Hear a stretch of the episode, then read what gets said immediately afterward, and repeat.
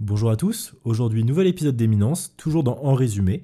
On va parler d'un livre de Arthur Schopenhauer écrit en 1831 qui s'appelle L'art d'avoir toujours raison. Alors c'est un livre très court qui fait à peu près 65 pages et qui parle de comment gagner un débat ou tout du moins déjouer les stratagèmes qui sont mis en place pour vous mener au porte-à-faux pendant un débat. Donc bien que ce soit un livre qui a été écrit en 1831, il est toujours d'actualité et on voit des stratagèmes qui sont encore utilisés, surtout dans les débats politiques ou sur l'environnement, etc. Il donne d'abord la définition de la dialectique, qui est le fait de gagner un débat et de toujours avoir raison. Il explique également que ce n'est pas forcément la personne qui a raison qui gagne le débat, mais c'est celui qui navigue le mieux avec ses arguments et qui va réussir à convaincre les auditeurs. Dans ce bouquin, il va relever plusieurs stratagèmes pour arriver à ses fins. J'en ai relevé quelques-uns et je vais vous donner les plus pertinents. Par exemple, il y a la méthode de faire valider ses arguments un à un avant d'exposer sa conclusion. L'opposant ne connaissant pas la chute de l'argumentation, il va plus facilement valider vos propos et donc se laisser amener à la résolution à laquelle vous souhaitez arriver. Il y a également la technique de poser beaucoup de questions avant d'arriver à la conclusion. Et si les auditeurs sont perdus à travers vos questions, ils vont peut-être en laisser passer une ou deux qui seront plus ou moins valides et ça sera plus simple pour eux d'admettre les choses qui sont fausses. Une technique pas très fair-play qui me fait aussi rire, c'est le fait de faire sortir de ses gonds son opposant.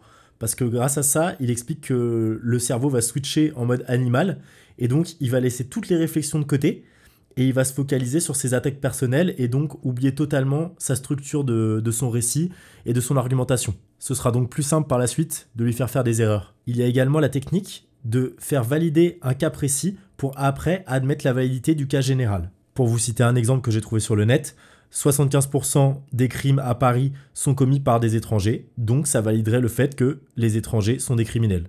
Bien évidemment, ce n'est pas mon opinion, mais c'est des choses qu'on peut très souvent entendre en débat politique. Le fait d'admettre un cas isolé et de le regrouper au cas général. Il y a également un stratagème qui est très utilisé en télé, qui est le fait de proposer un choix sans nuance à son adversaire. Par exemple, sur le cas de l'éducation, est-ce qu'un enfant doit désobéir ou obéir toujours à ses parents? Le choix ici est donc sans nuance et si l'adversaire répond directement, ça vous permet de l'amener de votre côté du débat. Il y a également la technique de retourner son argument premier contre lui directement. Pour reprendre l'exemple du bouquin, il y a un enfant qui fait une bêtise et un homme dit Soyez indulgent, c'est un enfant. Et l'opposant répond C'est justement parce que c'est un enfant qu'il faut l'éduquer maintenant pour qu'il évite de reproduire ces choses-là en étant adulte. Bien que ça soit juste une question de point de vue, ça vous permet de retourner l'argument principal de votre adversaire en votre faveur. Pour reprendre un petit peu la technique de l'énervement, il dit également que si vous sentez que votre adversaire est déstabilisé ou énervé par un de vos arguments, il faut appuyer dessus. Au moins jusqu'à comprendre pourquoi est-ce que cet argument le dérange. Il y a également une technique qui est énormément faite sur les plateaux télé, style TPMP, etc. C'est le fait de prendre l'auditoire à partie en tournant en dérision la logique de notre opposant. Schopenhauer explique que quand vous avez le public de votre côté, il est très difficile à votre opposant d'imposer ses idées et de récupérer le public. Pour cette technique, on se base souvent sur le manque de connaissance du public sur un sujet précis. Pour reprendre l'exemple du livre, un homme tente d'expliquer à son opposant que lors de l'émergence des continents, sous l'effet de la chaleur et de la masse destinée à en former le socle granitique, tout cela était en fusion et donc à l'état liquide. La température devait s'élever à 250 degrés.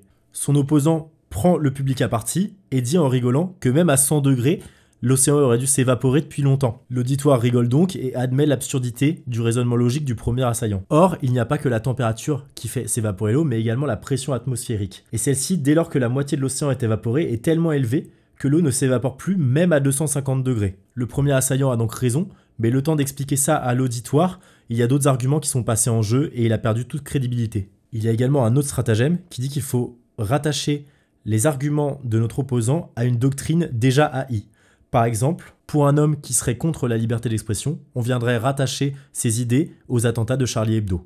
Alors l'ultime stratagème de ce livre, que je trouve bien lâche, c'est le fait que si l'on sent que le débat ne va pas dans notre sens et que notre adversaire est trop fort, il dit qu'il faut l'attaquer sur son physique et sur des faits personnels à lui. Ça va donc le faire sortir de ses gonds et donc revenir à un des stratagèmes précédents où il va perdre tout sens de logique et de raisonnement. Alors, pour vous donner mon ressenti personnel sur ce livre, c'est un livre qui a été écrit en 1831. Donc, il faut forcément prendre certaines choses avec des pincettes, mais ce que j'ai trouvé très intéressant, c'est le fait de voir qu'il y a des choses qui sont toujours d'actualité, que ce soit dans les débats politiques ou dans les débats de plateau télé, etc. On comprend aussi que l'art de débattre est un art qui se travaille et on peut acquérir des techniques d'après des livres ou euh, tout simplement des podcasts qui parlent de ça. Je pense qu'il y a aussi une notion de valeur morale à avoir.